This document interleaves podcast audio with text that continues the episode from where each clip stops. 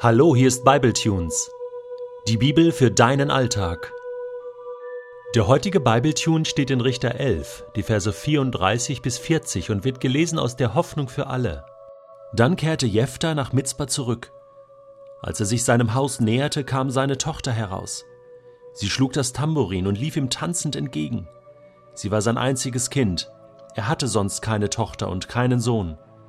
Als er sie sah, zerriss er entsetzt sein Gewand und rief, meine Tochter, du brichst mir das Herz.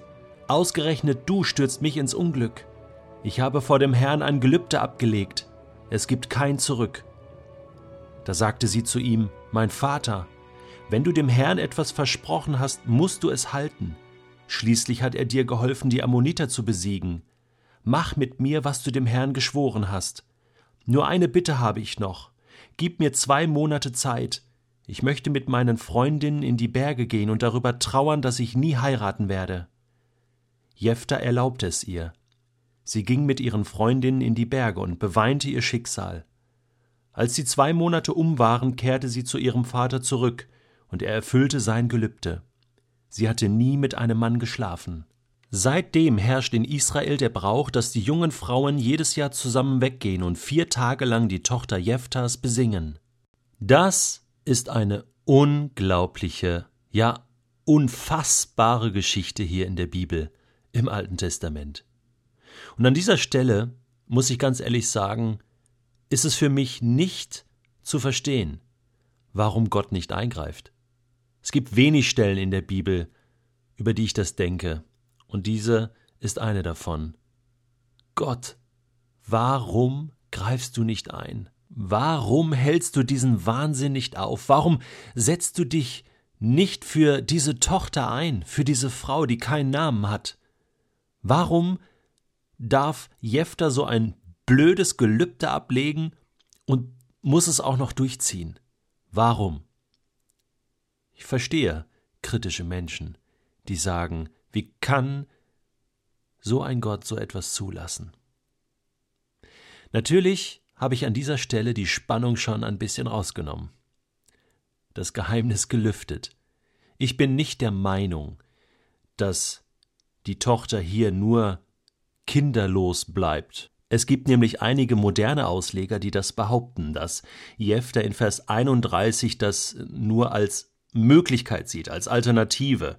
Also das Erste, was mir entgegenkommt, soll dir gehören und ja, ich kann es auch opfern, wenn es passt, sozusagen. Aber natürlich nicht, wenn es ein Mensch ist, nur wenn es ein Tier ist und so weiter und so fort. Und dann geht man da rein ins hebräische Detail und so, äh, möchte dich damit jetzt verschonen.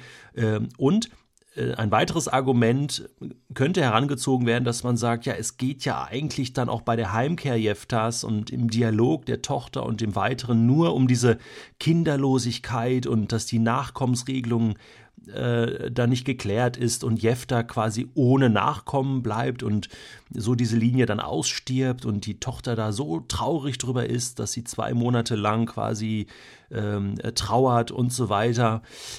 Ja, ich habe da hin und her überlegt, hin und her gelesen und weißt du was? Ich hätte mir das gewünscht, dass es so wäre. Aber ich glaube das nicht. Das Ganze ist zu heftig.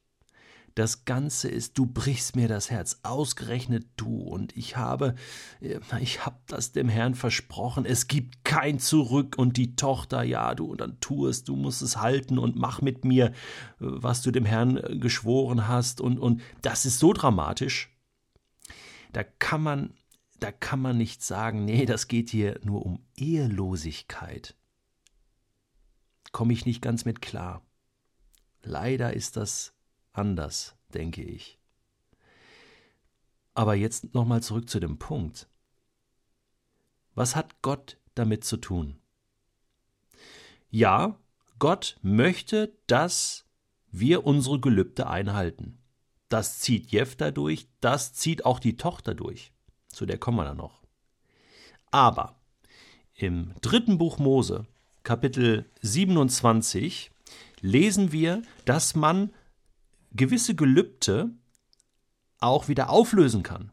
Und zwar, wenn jemand mir einen anderen Menschen mit einem Gelübde geweiht hat, 3. Mose 27, Vers 2, kann er ihn mit einer bestimmten Summe wieder loskaufen. Und dann wird es aufgezählt für einen Mann zwischen 20 und 60, 50 Silberstücke und so weiter und so fort. Und dann heißt es in Vers 7,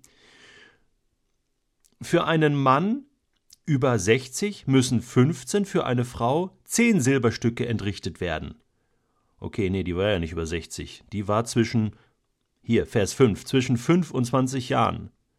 20 Silberstücke für einen Jungen und für ein Mädchen im gleichen Alter auch 10 Silberstücke. Also, da haben wir's. 10 Silberstücke. Jefta, 10 Silberstücke und du hättest deine Tochter wieder loskaufen können aus diesem Gelübde. Kapier ich nicht. Kanntest du etwa das Gesetz Mose nicht? Kanntest du diese Möglichkeit gar nicht? Wusstest du so wenig über Gott? Hast du nicht gewusst, dass Gott niemals ein Gelübde annehmen kann und eingelöst haben will, wenn es um ein Menschenopfer geht? Gott will doch keine Menschenopfer. Also, ich glaube, wir müssen hier ganz genau hinschauen. Das ist nicht etwas, was Gott verlangt hat was Gott so wollte. Das ist etwas, was in diesem kranken Hirn von Jefter entstanden ist.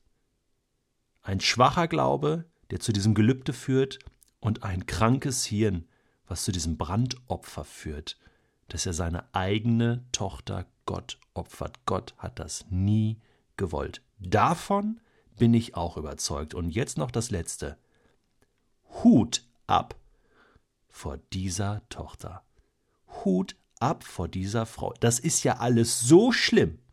Aber dass die sich dem Willen Gottes fügt, das, das ist ja fast wie Jesus in Gethsemane. Herr, dein Wille geschehe, nicht mein. Also, obwohl das ja auch krank ist. Aber bei all dem Kranken, verstehst du, bei all dem Unsinn, der da passiert, ist das immer noch das Stärkste. Und deswegen auch wird diese namenslose Tochter in Erinnerung bleiben in Israel bis zum heutigen Tag. Von vielen Frauen gefeiert und sagen, wow, da hat sich ein Mensch, eine Frau gefügt in der Überzeugung, dass sie den Willen Gottes tut. Und allein das verdient Respekt. Allein das ist starker Glaube. Und sie übertrifft den Glauben ihres Vaters bei weitem. Vielleicht ist das ein gutes Ende von diesem heutigen, unglaublichen, unfassbaren Bibeltune. Und hier noch ein letzter Gedanke. Was tun wir nicht alles in der Meinung, es würde Gott gefallen? Vom Apostel Paulus heißt es einmal, er sei der Meinung gewesen, es würde Gott gefallen, wenn er Christen verfolgen und töten würde. Was also tust du in der Meinung, es würde Gott gefallen?